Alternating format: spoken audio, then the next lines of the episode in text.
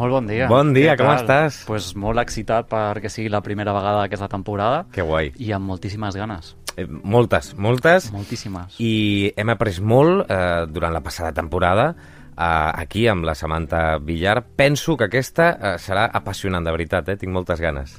Jo també, Sí, sí, jo sí, també sí, de sí. continuar aprenent i de continuar també aprenent amb els convidats que anem portant a la secció per fer el que deia la Rosa, de, de fer filosofia i pensar. Per si algú no ho sap, o ha descobert avui sortim, per exemple, a- avui, ahir o aquesta setmana, uh, Nacho, tu estaràs tots els dimecres i portaràs sempre un convidat o intentaràs que normalment hi hagi un convidat arrel dels teus temes. Exacte, portaré un convidat perquè ens parli de la, de la seu camp d'investigació, perquè faci les reflexions des dels de, eh, els seus llibres, perquè crec que aquesta és una manera molt enriquidora d'endinsar-nos a la filosofia i també potser poder parlar de la nostra actualitat a través d'una mirada filosòfica. Tu, per curiositat, eh, com, com creus que s'està mm, ara mateix eh, agafant la filosofia per part de la gent més jove? Jo crec que uh, sembla que la filosofia estigui difosa, però en realitat hi ha una gran demanda de la filosofia perquè el ser humà està íntimament lligat a la filosofia i especialment el jovent que trobo que és uh, que inicia no, la seva vida i que en el moment, especialment a l'adolesc- a l'adolescència, es fan moltíssimes preguntes i té un gran esperit crític que crec que és important no, poder ajudar a fonamentar. Clar, Rosa, és que fixa't el que acaba de dir el Nacho. Just en aquella edat, no?, on més insegurs som, on més necessitem respostes. I per on- què la treuen, la posen, la treuen, la posen? És que no, no ho entenc, això. No, i a més a més, com tot en la vida... La filosofia, dic, l'assignatura, Sí, vull sí, dir. l'assignatura. Aquí podríem obrir un meló que... Sí, sí, no, eh, infinito. Que, infinit, eh, perquè amb tots els, els, els canvis de, de currículums i, i programacions a nivell d'educació, eh, moltes vegades s'ha pervertit aquest tema, Sí. eh, aquest terme de la filosofia i tot el que s'encadena dins del món de, de les humanitats. Però jo crec que, com sempre, Uh, si aquests alumnes, aquests uh, nois joves, adolescents, es troben a davant algú uh, que els hi dona energia i els explica la filosofia de, de manera uh, que els hi obri la curiositat, aquí ja, ja um, no cal molta teoria, sinó que segurament entraran dins del món dels adolescents i serà molt més fàcil que comprenguin aquests termes. Avui tenim amb nosaltres, eh, gràcies al, al Nacho Banyeres, a l'Agustí Pàniker. Ell és filòsof, editor, escriptor i es farà dis molt difícil copsar tota la, la seva riquesa i coneixement. Com estàs? Benvingut a l'Avui. Sortim, Agustí. Molt bon dia, molt bon dia, És un, encantat. és un plaer, eh? un plaer, el plaer és meu. Estàs bé? Necessites un cafè? Un... No, tinc aquí una aigüeta, Sí, eh? aigüeta, Es- bé. Estic molt bé. Molt bé. Dic, no sé, un carajillo, no sé, el que vulguis. Vull dir, aquí, aquí.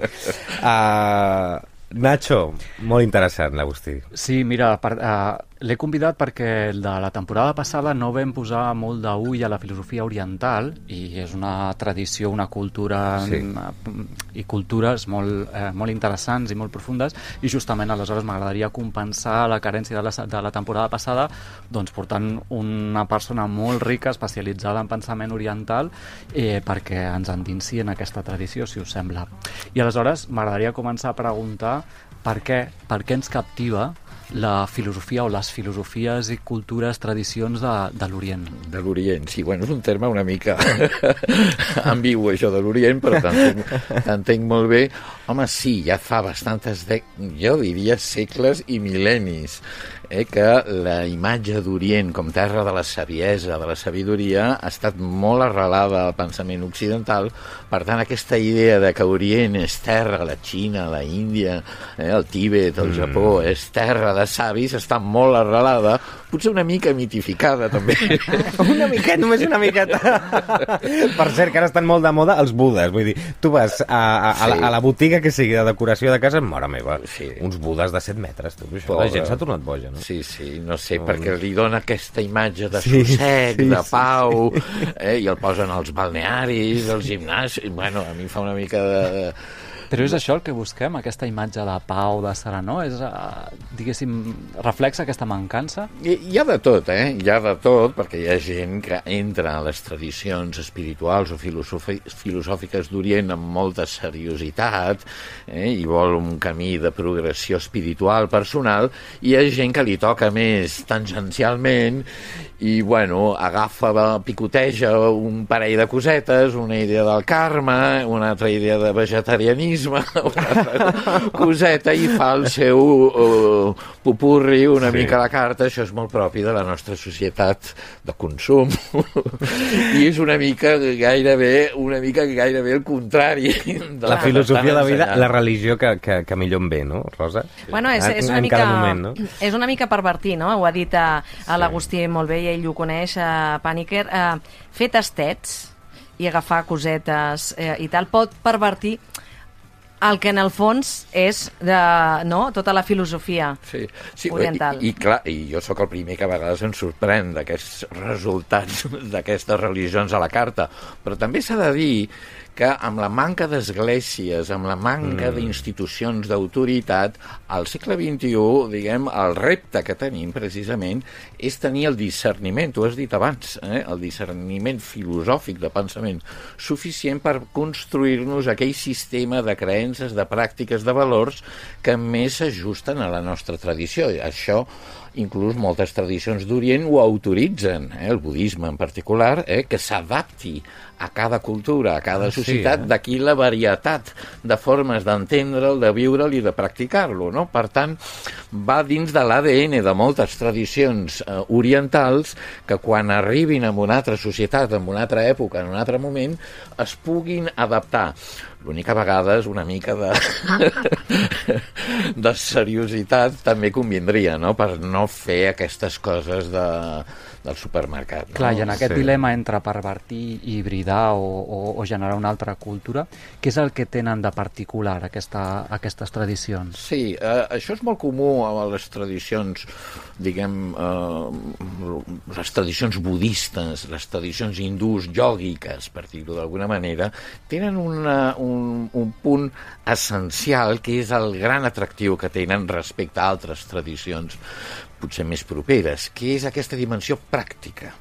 Eh, un practica el budisme o el ioga eh, eh, i un no ha de seguir uns manaments d'anar tal dia eh, en un temple eh, o creure una sèrie d'aspectes més socials, més rituals que tenen totes les religions, però les orientals fa, posen molt el dit en què sigui un mateix eh, que agafi un, un, un, un camí de progressió espiritual eh, per cultivar-se, per arribar a la saviesa, per arribar on pugui.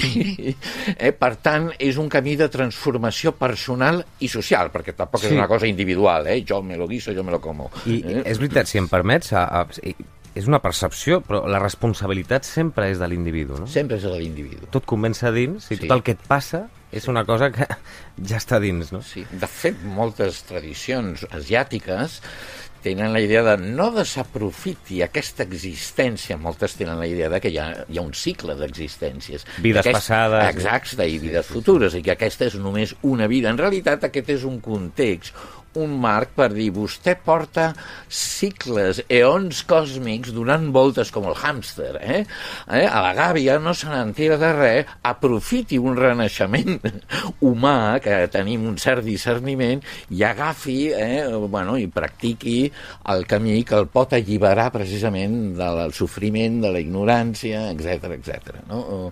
I aquest punt tan pràctic, pragmàtic i fins i tot és un dels grans atractius de moltes, sobretot del ioga i de la meditació, eh, que són els dos eh, aspectes més coneguts i més eh, interessants. I entenc que centrada, tu dius, un, és una dimensió molt pràctica, centrada en un mateix, però alhora amb la paradoxa d'intentar transcendir aquest ser un mateix. Exacte, ho has dit molt bé, perquè quan un progressa dins d'aquest camí espiritual, comença a descobrir que aquest jo que medita, eh, eh, o que vol alliberar-se, o vol arribar al nirvana, és potser una entelèquia, és yeah. potser una ficció, una convenció social que és necessària per creuar el carrer i que no ens passi un camió per a sobre, Bueno, però no és cap essència, això és molt budista, eh? no és cap essència eh, fonamental, permanent, i amb la a mida que anem practicant ens anem desjuïtzant i ens anem obrint a, diguem, al món que ens envolta, els altres éssers, i comencem a estar en una situació de progressió espiritual més avançada. Eh? I això sembla totalment oposat a lo que és la cultura actual occidental o almenys tinc la sensació en el que hi ha molt d'individualisme i també se'ns empeny a construir un Sí. jo fort, eh, invulnerable, Sí. capacitat... Sí, sí, jo crec que és important tenir aquest jo per poder transcendir-lo, perquè hi ha, i això és molt típic dels moviments eh, New Age, eh, Nova Era, eh, contemporanis, que a vegades moltes persones volen transcendir un ego que encara no està del tot construït eh, eh, i no és del tot madur, i llavors el que es fa és una regressió. Eh? I el camí espiritual està ple de, de, de dificultats que un ha d'anar superant. Eh? Clar, ego mm, positiu i negatiu, no? Clar. has dit ara, Agustí, no? Perquè en aquesta eh, creació de, de l'un mateix pot haver-hi una part eh, doncs que es vagi pervertint perquè l'estem utilitzant malament. És a dir, no ens estem eh, preparant a nosaltres, sinó que en aquesta societat capitalista que tenim tendim a anar cap al forat negre, cap a la part negativa que, que la té, a l'ego propi. Home, i tant, i tant. És el, normalment les tradicions orientals parlen d'una sèrie d'estats mentals eh, negatius que són la cobdícia, l'odi, la ignorància, l'enveja, l'egocentrisme, eh? tot això, que és el que després també ells mateixos diuen, això és el que genera el karma negatiu, mm. no és que un tingui bon o mal karma, un fa bon o mal karma, karma vol dir acció, eh? i rebrà les conseqüències. Per tant, ens estan convidant a cultivar aquells estats mentals o emocionals, perquè per les tradicions asiàtiques van lligats, eh, que ens porti eh, amb una, un, bueno, una dimensió més oberta als demés, no tan centrada en nosaltres. No?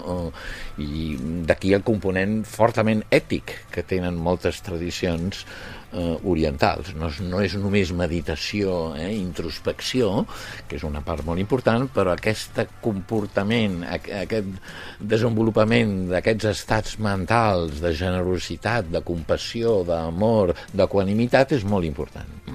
Aquest recorregut, que a mi em ressona molt al, al monomite del Joseph Campbell, de construir després de construir l'ego, eh, és això que tu anomenes l'espiritualitat laica? Eh, eh, Recórrer és apropar-se a posar en pràctica aquesta mena d'espiritualitat laica? Bé, no és exactament el mateix. L'espiritualitat laica que jo def defenso, eh, que a mi m'interessa i és potser la que jo em trobo més a prop, és aquella gent, que crec que avui en dia són molts, que no se sent religiosa o no congrega en cap tipus de religió, però no vol renunciar a una dimensió profunda, una dimensió espiritual. Per tant, no són ni cristians, ni budistes, ni musulmans, ni hindús, ni res, però cultiven una dimensió més transcendent. Molta gent això ho, ho troba amb l'art, eh? amb la creació, o amb la natura, eh? o amb l'esport, o amb l'acció social. Eh? Eh, vull dir, hi ha moltes vessants d'aquest esperit de cultiu personal secular, vull dir, que no està lligat a cap tradició eh, espiritual. Pot incloure dosi de meditació, de yoga, eh? de mindfulness, de tot sí, el que sí, vulguem, sí, sí, sí. però no necessàriament lligat al món budista o al món hindú, eh? i avui, això avui en dia moltíssima gent eh, eh, s'adhereix d'una manera o una altra eh, aquest tipus d'espiritualitat laica. Eh, que tu la relaciones amb contactar d'alguna manera amb una dimensió profunda. Clar, Sí, jo dic una mica que és connatural a l'ésser humà com la filosofia. Eh? Preguntar-nos, qüestionar-nos, pues, aquest, aquest anel eh, de millorar, de créixer, eh, de sortir de la ignorància també. Jo poso el símil potser més senzill per entendre això, és la oïda musical. Eh? Uh -huh. Tots tenim oïda musical, tots escoltem, tots ens agrada més o menys. Hi ha gent que el té molt desenvolupat, eh, que són mestres i que toquen el piano d'oïda, hi ha gent una mica menys dotada, però tots tenim oïda. Pues amb l'espiritualitat és una mica el mateix. Tots tenim una dimensió profunda que inclús m'atreviria a dir, eh, al tanto, molta gent ho canalitza sense saber amb expressions eh, Sí. socials, polítiques, esportives, eh, eh, que tenen un alt component religiós o espiritual eh, de fons, encara que eh, no, no, no, no, no ens percatem a vegades. Nacho, eh, Nacho Banyeres, m'estan entrant unes ganes de eh, comprar-me el llibre Les tres joies de l'Agustí Uh, és- penso que ho faré aquesta tarda i mira, com tinc dues horetes i mitja a l'AVE, eh, començaré, de veritat, eh? Bueno, és una introducció... Les tres joies. A les tres joies al budisme. Doncs si et eh? sembla que ens el presenti també una mica, no? Per què, per què, eh, per què apropar el budisme? Bueno, o per jo una vol- introducció al budisme? Sí, he volgut fer una introducció perquè hi ha molts llibres de grans mestres, de grans lames budistes, però ja són per gent molt iniciada dins del budisme, no? I aquest, jo dono cursos a la universitat d'introducció de les religions d'Orient, i una d'elles és el budisme, i arrel dels cursets universitaris vaig fer aquest llibre molt eh, senzill, bueno, té un rigor, evidentment, és, i, i parlo de les tres grans joies que articulen el budisme. La primera és el Buda, eh, la figura del Buda, la segona és el que ell va ensenyar a nivell filosòfic i a nivell pràctic, eh, la, és el Dharma, eh, i la tercera joia és la comunitat, primer de monjos i monges i després dels milions de likes i seguidors eh, bueno, que ell va fundar. Eh? I, per tant, aquests tres pilars són el fonament del budisme. Jo estructuro el llibre, pues, una, parlo una mica de la vida de Siddhartha Gautama, com esdevé el Buda, el despert, una mica d'introducció al que va ensenyar i després la part de la comunitat és bàsicament una història del budisme com aquella religió o filosofia o camí espiritual que va néixer al nord de l'Índia fa 2.500 anys s'extén per mig Àsia eh, durant els segles i avui en dia eh, penetra amb molta intensitat a Occident. I pots condensar quin és l'ensenyament de, del Buda? De... Així molt condensat, condensa. eh, per a un Agustín occidental. Paniker, condensa. Sí, no, no, no, no, no, no ho condenso jo, ho va, ho va fer el Buda. Ell mateix en el seu primer discurs con, sintetitza, eh? és una síntesi evidentment, de la, de, del que ensenyarà després i, i durant 40 anys anirà donant voltes a aquesta idea central que són les famoses quatre nobles veritats. La primera veritat és l'existència del sofriment, eh, de la insatisfacció, eh, de l'alienació humana. La segona, aquesta seria la malaltia, l'enfermetat. El Buda és com el gran metge. Eh? La segona és la causa d'aquesta enfermetat, eh? que ell la troba amb aquesta cobdícia, eh? aquesta, aquest odi, aquests elements, L'enveja, eh? sí. l'enveja, el, el desig, eh, eh, l'aferrament. Eh? Eh, eh, no sé mai com es diu, en castellà es diu el apego. El apego, l'apego. Eh? El apego. Sí, sí, aferrament. I la, la eh? de plaers, de possessions, de triomfar, etc. Això és el que mou i ens porta aquesta insatisfacció. Però la bona nova és la tercera nova noble veritat, que uh -huh. diu, tanto que això té cura. si, si, tallem la causa eh, de l'enfermetat, eh, arribarem al que ell anomena el nirvana, eh, que és l'estat despert. És la lliberació de la ignorància i de la insatisfacció. I la quarta noble, noble veritat, que és potser la més important, és el camí pràctic, eh, el octuple noble sendero, eh, amb unes dosis de meditació, de vida ètica i de coneixements, eh, amb vuit potes, així per resumir, que és el, és el remei terapèutic que ell ens dona, el metge, per poder eh, sortir d'aquesta malaltia connatural a l'ésser humà. Molt, molt, molt condensat, eh? Home, Uau, a la no, no, pràctica no. ara mateix. És allò que, M'ha encantat. Clar, Ara em que... renyaran els Rosa. budistes per No. condensar-ho. No, perquè... T'imagines? Ja sóc budista. Dos minuts he trigat.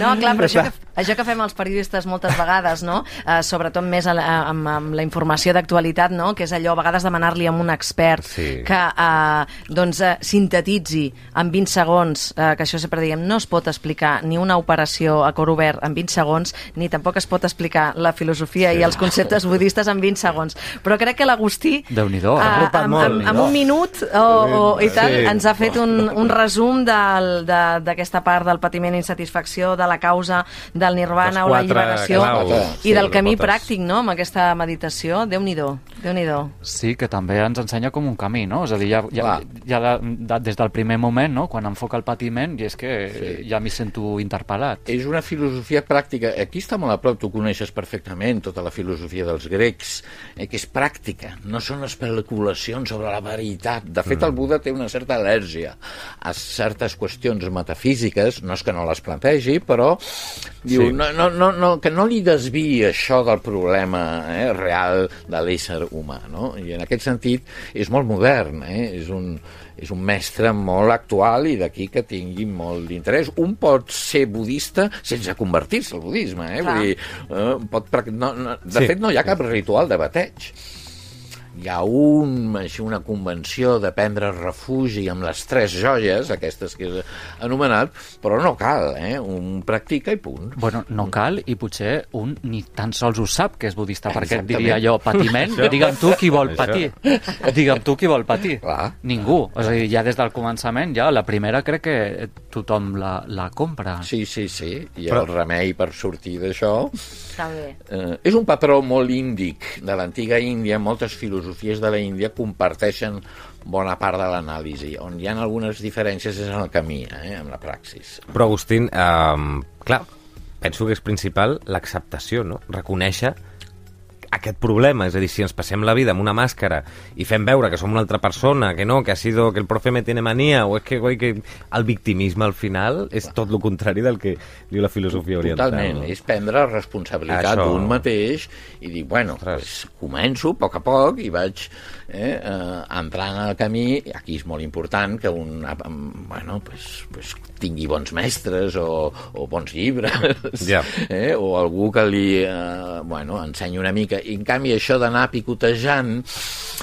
pues, és interessant, i, eh, però, però, però bueno, corre el risc d'un fer-s'ho venir bé Sí. eh, i en realitat realimentar el seu propi problema, no? Això passa molt sovint. Clar, tinc la sensació de que més aviat fugim no? de reconèixer aquest patiment o intentem amagar-lo, intentem Clar. fer el que podem, que no és, no és gaire cosa. Això ja tota la psicologia eh, occidental ho té molt ben estudiat, no? tots els mecanismes de defensa i de, de, de, de bueno, per, per, per evitar un, un dels objectes més preciats que construïm durant tota la nostra vida és aquest ego, eh? eh, que és una entelèquia, eh? però diguem el anem des de petits i és important per viure tan important com el pàncreas o els pulmons, eh?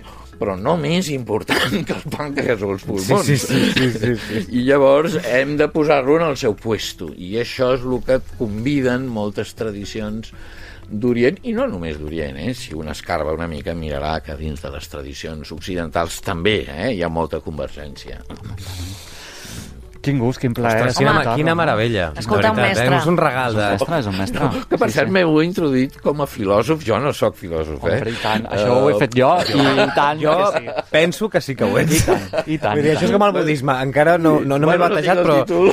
Bueno, bueno, jo crec que tothom ho és una mica. Tothom ho és una Sí. mica. No, però a vegades Sense em la mica, a confonen vegades, eh? amb, amb el meu oncle o el meu pare, que sí eren filòsofs i es dedicaven a fer síntesis filosòfiques, jo no, oh, però sí que evidentment Jo considero que sí, que moltíssim. qualsevol persona que formalisme. madura pensa, jo crec Sí. que més enllà de la titulació.